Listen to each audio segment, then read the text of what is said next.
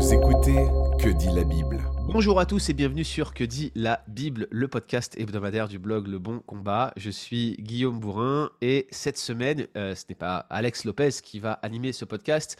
Il s'agit, n'est-ce pas, de moi. Je sais que je vous ai manqué, que vous préférez m'avoir euh, comme la personne qui pose les questions plutôt que comme euh, celui qui donne les réponses. Et justement, j'ai voulu, pour poser les questions lors de cet épisode, inviter un grand répondant devant l'éternel, quelqu'un qui a toutes les réponses à toutes les questions. Il s'agit, n'est-ce pas, du pasteur Florent Varac. Bonjour Florent. Salut Guillaume, ton sens de l'humour s'améliore d'épisode en épisode. Oui, écoute, j'essaye de, me renouveler parce que maintenant on a une vraie pression sur les épaules, Pascal Donneau et moi-même. Alors j'invite Florent parce que euh, Florent a, travaillé dans le cadre du livre Hors contexte sur un passage bien connu, souvent cité hors contexte d'ailleurs, qui est euh, celui de, euh, des deux ou trois chrétiens qui pourraient s'assembler pour former une église. C'est basé sur ce texte de Matthieu, verset, Matthieu chapitre 28, verset 20, qui dit Car là où deux ou trois sont assemblés en mon nom, je suis au milieu d'eux. Alors mon cher Florent, quand on se rassemble tous les deux et qu'on va prendre un repas, est-ce qu'on serait une église? Est-ce que Jésus est au milieu de nous d'une manière spécifique? Est-ce que euh, lors de ce Zoom, alors que nous nous rassemblons pour enregistrer euh, ce podcast, nous formerions euh, cette communauté que certains prétendent être, être créée par ce lien sur la base de ce verset? Qu'en penses-tu et comment faut-il interpréter ce verset? Oui, merci Guillaume. Écoute, c'est assez intéressant. D'abord, c'est Matthieu 18, 20, hein. c'est pas 28, 20, mais Matthieu 18, 20.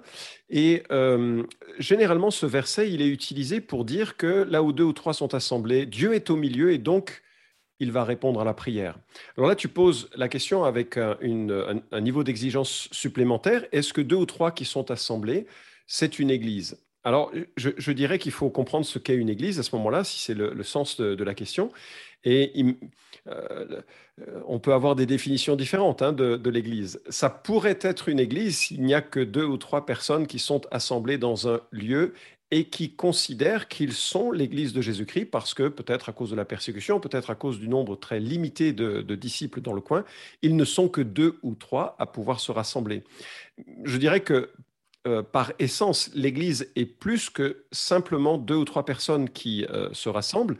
C'est deux ou trois personnes qui veulent former une Église, que, Christ convoque pour former une Église, pour vivre un ensemble de, choses euh, qui sont détaillées dans, l'ensemble du Nouveau Testament. Donc de toute façon, ce serait, à mon sens, une mauvaise application de dire, voilà, dès qu'on est deux ou trois assemblés, nous sommes l'Église. Par contre, souvent, ce texte est utilisé pour dire, lorsqu'il y a deux ou trois qui sont assemblés, ben, il va y avoir un exaucement supplémentaire à la prière que lorsque un individu prie euh, seul. Alors, il faut penser quoi de cela? Est-ce que réellement le, fait d'avoir euh, deux ou trois personnes qui sont associées pour demander quelque chose forcerait un peu la main de Dieu parce que c'est un peu ce qui est sous-jacent? Ou est-ce qu'il y aurait un pouvoir plus grand de la prière dans des circonstances comme celle-ci? Oui, et je crois que c'est, euh, ça pose mal le débat, hein, en fait, quand les gens l'imaginent ainsi, ou ça pose mal la, notion de l'exaucement de la prière. D'abord parce que Dieu est omniscient, qu'on soit en petit groupe, euh, omniprésent, pardon, qu'on soit un dans un petit groupe ou Il est omniscient aussi, hein. tu, peux, tu, peux, tu peux y aller, hein. il est omniscient, omniprésent. On est... ouais, ouais, non, franchement, nous en tout cas, on est convaincus. Je sais pas vous euh, sur TPSG, vous mais êtes nous, on tellement radicaux comme euh, chrétiens sur euh, ah, le bon combat. Mais effectivement, Dieu est, est omniprésent, que l'on soit dans un petit groupe, que l'on soit dans un grand groupe, que l'on soit seul dans, sa, dans une prison, parce que certains chrétiens, justement, l'ont été de longues années isolés des autres. Et donc, de dire qu'il y a un exaucement particulier lorsqu'il y a deux ou trois, ça, pose problème, surtout que je ne vois pas cela dans le Nouveau Testament. Dieu n'est pas davantage présent lorsque quelqu'un prie, euh, même si, évidemment, la prière communautaire est une belle chose et qu'elle euh, elle offre des avantages non négligeables. Euh, il faut donc et se poser la question, mais qu'est-ce que ce verset dit? Et tu sais très bien, mon cher ami, que ce verset ne dit rien si on ne le considère pas dans son contexte. Or, le contexte est clair. Euh, ce verset nous oriente, à mon, à mon, sens, sur une autre piste. Alors, euh, le, euh, le, le, chapitre 18 de l'évangile de Matthieu, c'est un des cinq discours principaux que Matthieu nous laisse dans son évangile. Et tout le discours que Jésus nous tient dans Matthieu chapitre 18 concerne les relations euh, qui doivent prévaloir dans sa communauté. Alors ça, commence avec euh, des, paroles très fortes. Hein. Jésus prend un enfant pour le mettre au milieu d'eux en disant, si vous ne devenez pas comme un enfant et si vous ne vous convertissez pas, vous ne verrez pas le royaume de Dieu. Donc on rentre dans son contexte à lui, dans son monde à lui, à Jésus, par la conversion personnelle à, Jésus-Christ. Et ensuite, il parle de la redevabilité mutuelle qu'il y a lorsqu'il y a une brebis qui s'égare. Il faut vraiment tout lâcher pour, euh, pour aller la chercher. On ne doit pas se, mépriser les uns les autres, être une occasion de, chute. Et euh, il y a au milieu de ce texte, euh, il y a ce, ce deuxième passage où le mot Église se retrouve. Alors, je voudrais vraiment, c'est important parce que euh, le mot Église, c'est un peu une de ces nouveautés euh, qui vient avec la Nouvelle Alliance, même si on en a des, euh, bribes qui l'annoncent dans, l'Ancienne Alliance. Et puis, il y a ce concept qui est présent dans l'Ancienne Alliance, mais néanmoins, il y a quelque chose de nouveau. Et la première fois que Jésus utilise ce mot Église, c'est en Matthieu chapitre 16 où il dit hein, Je bâtirai mon Église et les portes du séjour des morts. Et quand il dit je bâtirai mon église, c'est sur la confession que vient de réaliser l'apôtre Pierre, qui dit mais tu, es le, Christ, le Fils du Dieu vivant. Sur cette pierre-là, sur ce rocher que tu viens de poser, je bâtirai mon église. C'est la première fois que l'on a le mot église. Et la deuxième fois que l'on a le terme église, c'est en Matthieu 18. Donc, je comprends euh, pourquoi tu commences ta question avec, euh, avec mais est-ce que deux ou trois, là, c'est ce dont il est question pour former une église? En fait, Jésus est là dans une situation euh, où, détaille ici une situation assez difficile et douloureuse, mais qui, arrive. Qu'est-ce qu'on fait lorsque dans l'assemblée, il y a quelqu'un qui se comporte de telle manière qu'il est, ben, en fait, il met en danger la, communauté, ou il se comporte de telle façon que c'est un contre-témoignage. Et nous lisons, si ton frère a péché, va, reprends-le seul à seul. S'il euh, écoute, hein, tu as gagné ton frère. on ne va pas prendre le temps de regarder toute cette euh, question de la discipline de l'Église. Je crois que tu as déjà développé ça dans d'autres podcasts. Euh, mais simplement, parfois, dans une communauté, il y a quelqu'un qui met en danger la communauté et il faut le lui faire remarquer. Ou il met en danger sa famille, ou il met en danger son, couple, ou il met en danger euh, l'honneur et la gloire de Christ. Il faut le lui dire.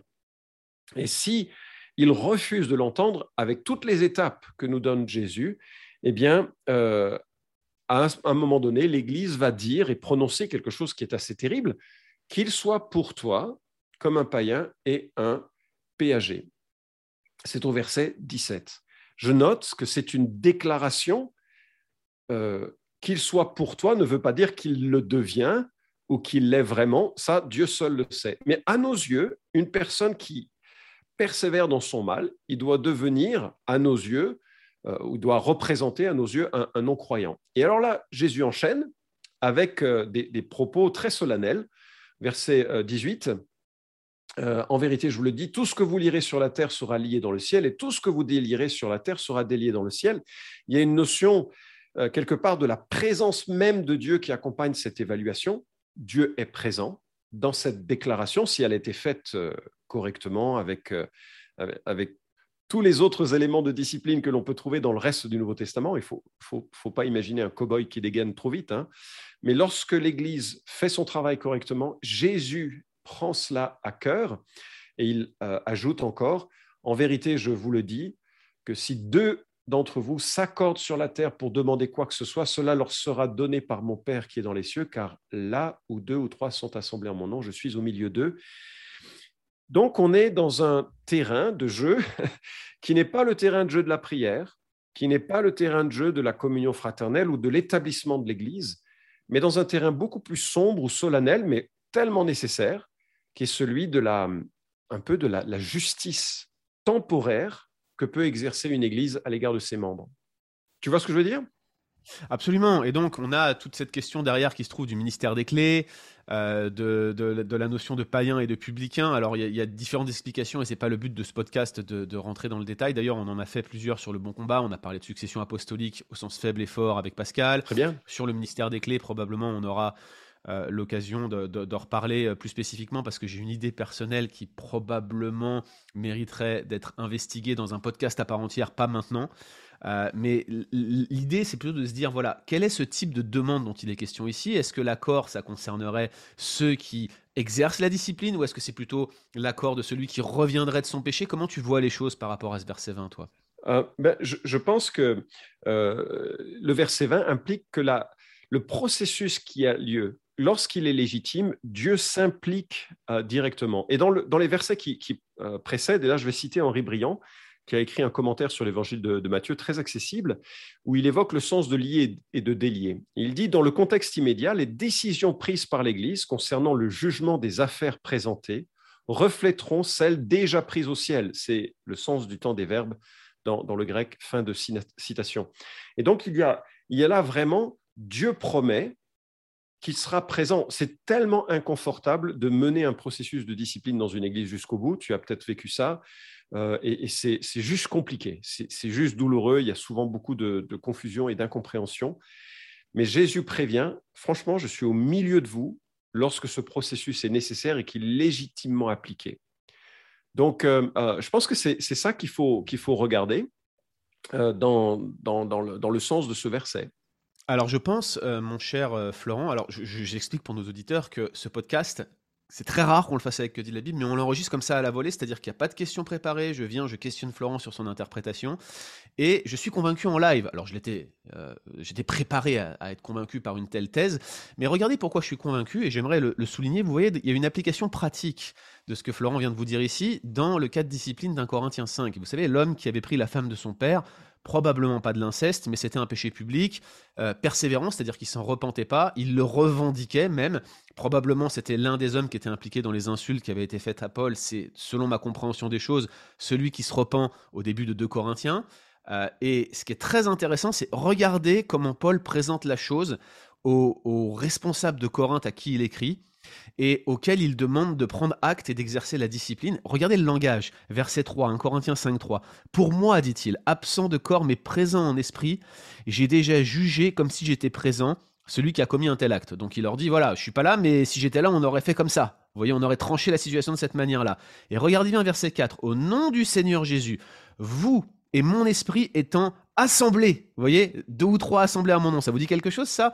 Vous et mon esprit étant assemblés avec la puissance du Seigneur Jésus, qu'un tel homme soit livré à Satan pour la destruction de la chair, afin que l'esprit soit sauvé au jour du Seigneur Jésus. Vous avez toute l'idée ici d'être livré à Satan, rejeté au monde, hein. c'est comme ça qu'on prend le passage euh, de manière consensuelle dans les cercles évangéliques, c'est vraiment l'excommunication qui est en vue ici. Regardez l'idée, on est associés ensemble, on demande la même chose, on va dans la même direction et Jésus est avec nous.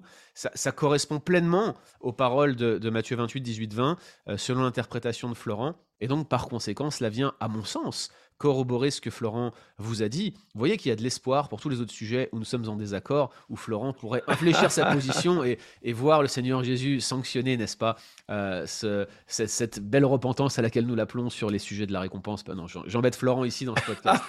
Donc Florent... Là, tu, fais appel à des souvenirs que je ne sais pas si tous les auditeurs euh, se souviendront de nos désaccords là-dessus, mais, mais c'est eh grave. Ils, doivent réécouter les épisodes. C'était aussi pour faire de, la pub et du crossing. D'ailleurs, on vous mettra les liens dans les, dans les épisodes de ce podcast. Alex, l'éditeur s'en chargera sans nul doute. Alors Florent, merci beaucoup parce que je pense que tu, nous donnes ici une explication qui est exceptionnelle. Tu avais peut-être quelque chose euh, que tu voulais ajouter à tout cela? Oui, je voudrais citer ce que Carson euh, dit à ce sujet, parce que bon, Carson, c'est quand même un, érudit du Nouveau Testament dont les remarques sont, pertinentes. Et il écrit, dans ce contexte, ces deux versets ne doivent pas être considérés comme une promesse concernant une prière pour laquelle deux ou trois croyants sont d'accord. L'Écriture est riche en promesses quant à la prière, mais ce passage traite, si ce passage traite de la prière, il est limité par le contexte et par l'expression peri-pantos pragmatos, quoi que ce soit, qui devrait être ici rendu par à propos de n'importe quelle affaire judiciaire. Le mot pragma a souvent ce sens, un sens qui convient bien à l'argument de Matthieu 18. Donc on a, on a vraiment, euh, je crois que ce, ce, verset, on le cite un peu à la légère, et il faut réaliser que le Seigneur se déplace quand il y a, dans un contexte d'église solennelle, euh, euh, un jugement à l'égard d'une personne qui, euh, qui, viendrait bah, à, à, renier par son comportement les choses qu'il professait par ailleurs. Et donc, il faut, faut, vraiment le, saisir comme, comme quelque chose de waouh, Jésus se déplace, il est au milieu d'eux, il observe et il transige, lui qui est le, le, juge suprême, qui d'ailleurs jugera cela. Alors, peut-être que ça, ça, donne un peu une, une notion de, solennité qui, pourrait donner certainement envie à certains d'aller vite dans ce processus, mais c'est intéressant que Jésus contrecarre la, notion peut-être de gâchette facile que j'ai évoquée tout à l'heure. Tout de suite après, il parle de l'abondance de pardon que nous devons avoir dans une église. Donc, juste pour tempérer, euh, on ne saute pas sur les frères qui pêchent. Euh, on a pour ambition de les voir revenir dans le troupeau. On prend le temps nécessaire. On examine aussi ce qui peut être des choses mineures, des choses majeures. Euh, c'est pour ça que ça doit être collégial soit être réfléchi à la fin du, chemin, mais, c'est parfois totalement nécessaire, vraiment. Et il faut que les, anciens d'une église aient parfois le, courage de le faire. Et lorsque c'est le cas, Jésus dit, je suis au milieu de vous. Et ça, ça doit nous donner un peu la crainte de Dieu d'une façon très, très euh, particulière quand on est sur ce genre de décision. Super, merci Florent. C'était Que dit la Bible en partenariat avec le BLF Club. Tous les liens avec les offres de notre partenaire qui soutient notre podcast depuis si euh, longtemps maintenant euh, seront donc intégrés à ce podcast. N'hésitez pas à télécharger votre livre gratuit du mois dont je ne connais pas encore le nom ni l'existence. Vous savez, ici, la seule personne omnisciente en la matière, c'est Alex Lopez qui connaît toutes ces choses-là et il vous mettra donc tous les liens dans l'édition de ce podcast. Merci Florent, au plaisir de t'avoir à nouveau avec nous sur Que dit la Bible. À très bientôt et que le Seigneur vous bénisse. Ouais, très heureux d'être avec vous. Hein. Au revoir. Retrouvez d'autres épisodes sur www.leboncombat.fr.